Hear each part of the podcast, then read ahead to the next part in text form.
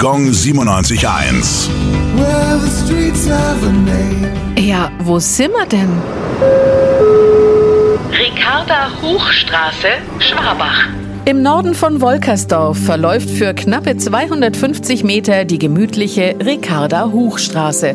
Und würde man die schriftlichen Werke ihrer Namensgeberin dort ausbreiten, könnte es ganz schön eng werden. Denn schon seit ihrem fünften Lebensjahr war sich Ricarda Huch sicher, Schreiben ist meine Leidenschaft. Später wurde die fleißige Autorin für ihre zahlreichen Gedichte, Novellen und wissenschaftlichen Beiträge siebenmal für den Literaturnobelpreis nominiert.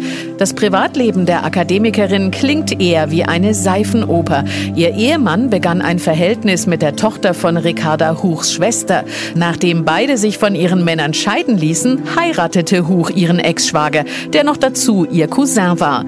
Auch im Alter wurde es um sie nicht ruhiger. In der Nazizeit verhehlte sie nicht, dass sie eine ausgesprochene Gegnerin des Regimes war. Nur ihr internationaler Ruf schützte sie vor Repressionen. Gong 97.1.